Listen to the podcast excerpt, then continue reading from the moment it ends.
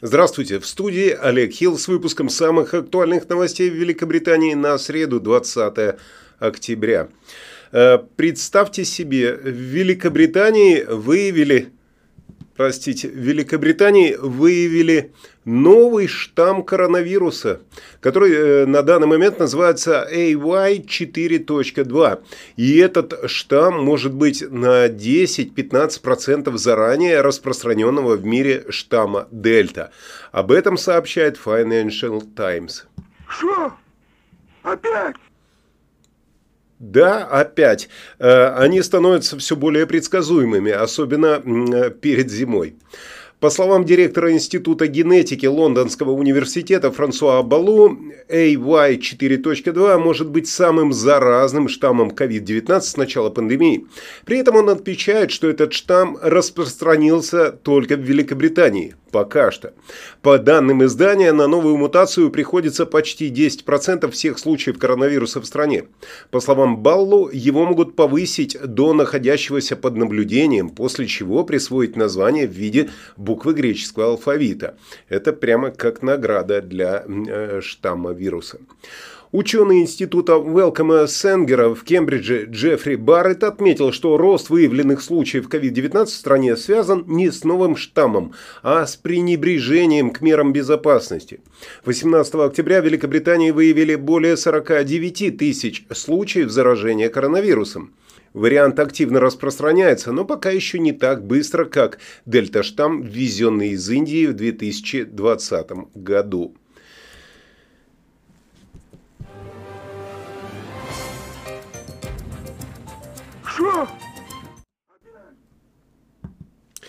Британия должна немедленно ввести в действие план «Б», который вернет обязательные маски для лица и э, работу из дома, чтобы избежать зимнего кризиса на волне роста числа случаев заболевания коронавирусом.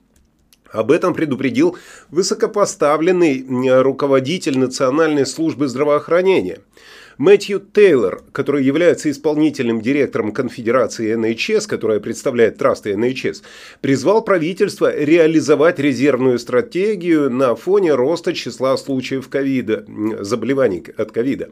Господин Тейлор сказал, что NHS готовится к тому, что э, может называться самой сложной зимой в истории наблюдений. И э, можно столкнуться с кризисом, потому что на фоне э, опасений того, что бустерные уколы делаются слишком медленно. Также он сказал, что Великобритании следует повторить национальную мобилизацию для поддержки службы здравоохранения, которую Великобритания достигла в первой и второй волнах эпидемии.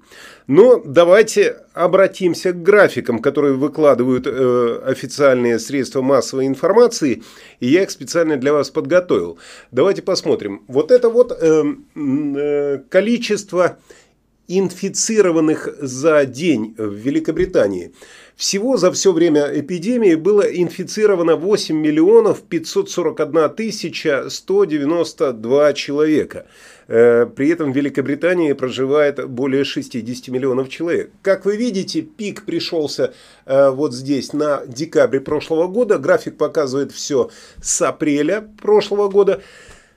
Э, сейчас количество заболеваний, как вы видите, находится почти на том же уровне, что и э, декабрь прошлого года. Но это количество инфицированных. А что же у нас происходит со смертями? Давайте посмотрим. Опять же мы видим пик э, в апреле первый, в апреле прошлого года, потом декабрь, как вы видите, вот здесь достаточно высокий пик. И сейчас график показывает очень-очень маленькое количество смертей от ковида. А всего от ковида умерло вот с апреля, нет, с февраля прошлого года, насколько я вижу, с февраля прошлого года умерло 138 852 человека. Может быть, я покажусь достаточно э, грубым, но это небольшое количество для того, чтобы называть это эпидемией, мором и так далее. Если посмотреть на статистику, по-моему, побольше людей умерло э, от э, раковых болезней и так далее. То есть 138, ну почти 139 тысяч человек. Да, это цифра внушительная. Э, ну, внушительная, судя по всему, для правительства, чтобы объявить в стране национальную эпидемию. И есть еще один график. Это количество госпитализаций, э, которые коронавирусные именно, да, заболевшие коронавирусом. Как мы видим, опять же, в апреле прошлого года достаточно высокий пик, после чего в декабре пик еще выше, и сейчас количество госпитализаций совсем э, невысокое, но опять хотят, посмотрите, ввести масочный режим, ограничения и тому подобное. Ну что ж, вот графики, которые выкладывает официальная пресса, и э, выводы делайте сами.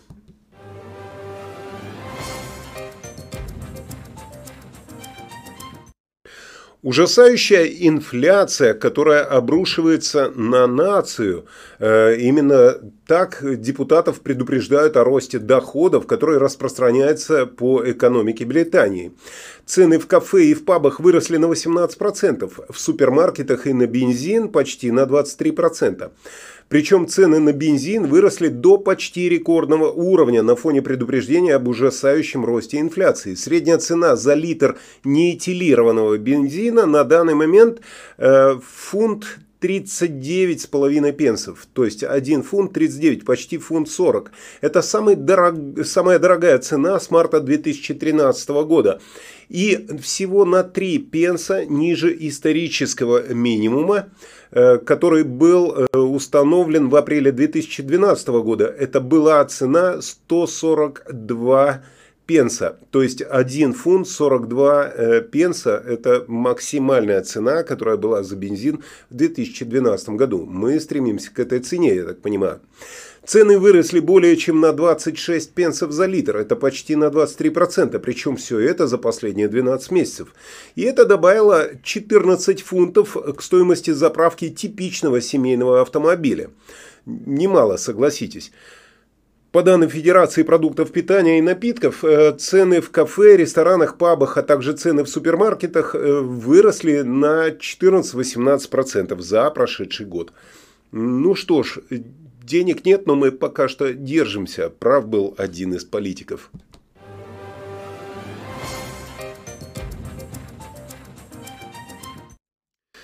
Британия, как вы знаете, готовится принять эпохальный климатический саммит ООН. Но чем ближе отложенная на год из-за пандемии ковида конференция КОП-26 э, в Глазго, тем меньше надежды на ее успех.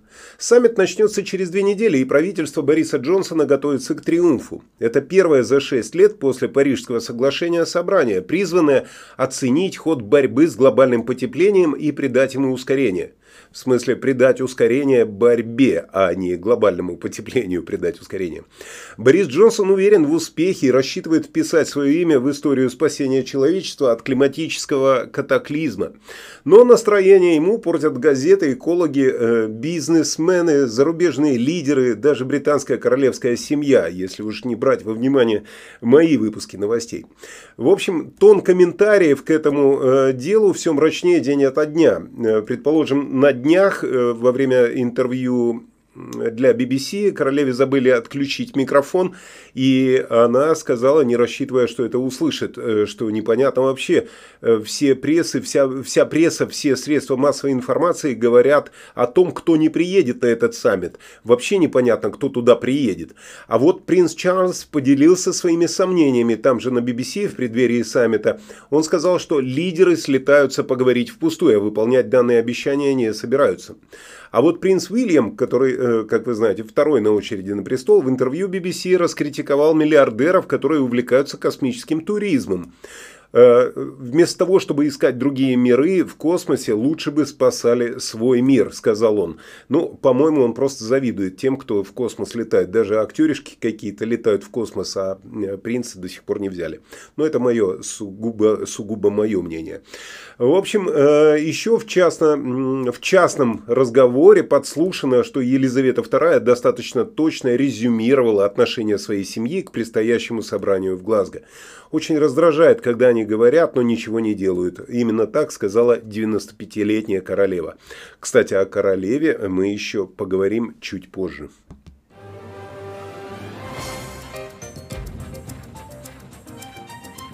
Ну и еще немножко об экологии и э, о том, что стремится сделать Борис наш Джонсон. Борис Джонсон вчера э, обнародовал свой план по озеленению Британии к 2050 году.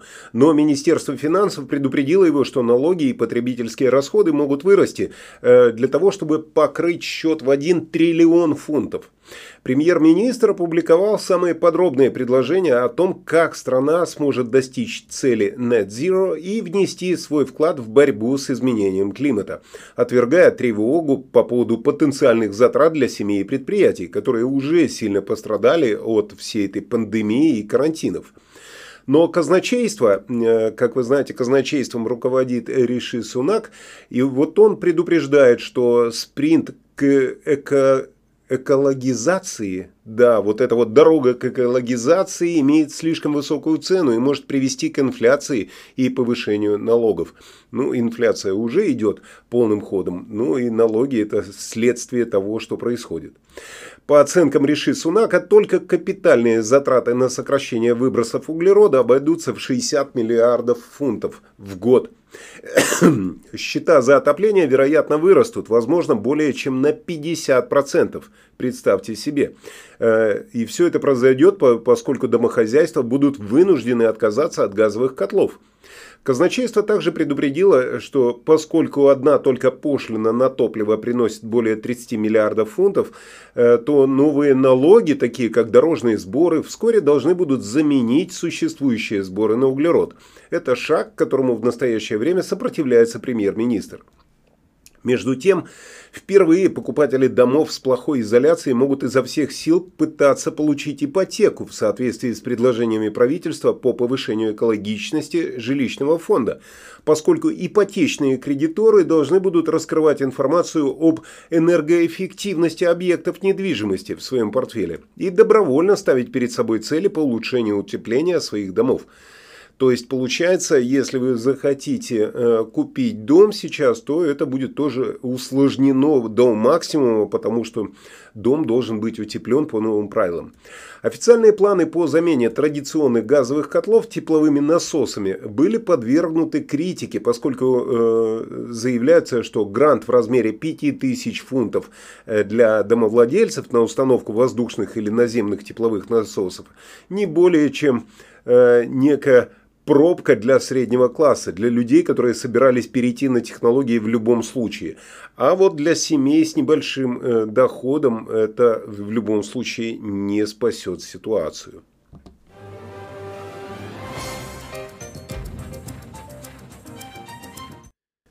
Немного позитива, как я обещал, мы перейдем к королеве. Э, и так вот, 95-летняя королева, на данном вот это самая свежая ее фотография, она была сделана вчера, э, любезно отказалась от награды The Oldie of the Year Awards. Э, как бы это перевести лучше? Это, наверное, э, старушенция года или старичок года. Ну, вот как-то так. Олди, ну, самый старый человек наверное, так, старушенция, будем так считать. Награда старушенция года. Э, она отказалась от этой награды, потому что сказала, что не отвечает соответствующим критериям в свои-то 95 лет.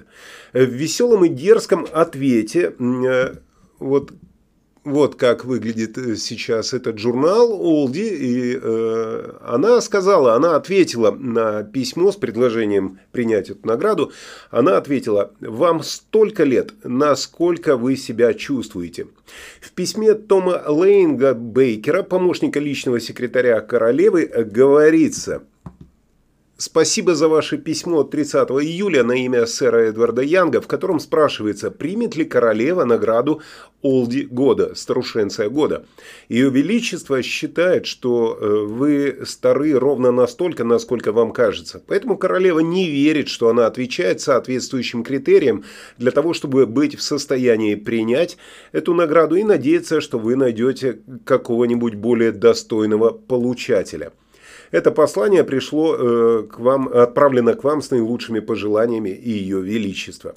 Э, ну, в целом я согласен с королевой, э, и не только я. Э, я думаю, что с королевой согласен весь российский шоу-бизнес из 70-х годов со своими пластическими операциями. Они тоже считают себя ну, ровно настолько, насколько они себя считают по возрасту.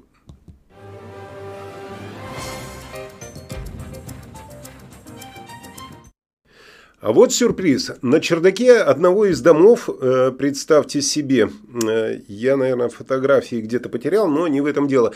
На чердаке одного из домов э, в британском Ковентре обнаружили гигантское осиное гнездо высотой почти метр, окружностью метр семьдесят восемь. Представьте, огромное-огромное просто осиное гнездо.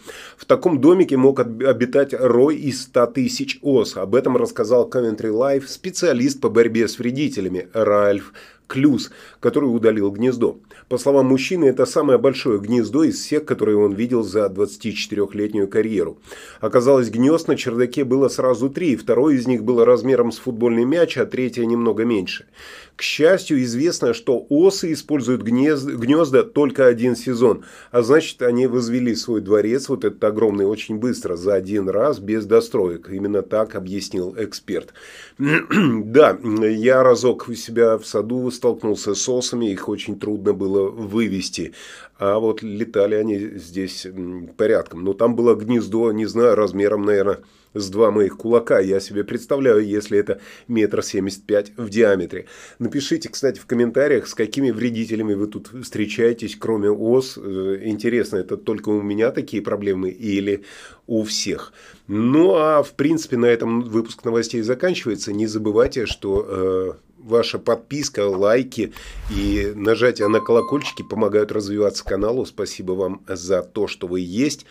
И оставайтесь со мной. Всего вам доброго, хорошего дня, прекрасного настроения.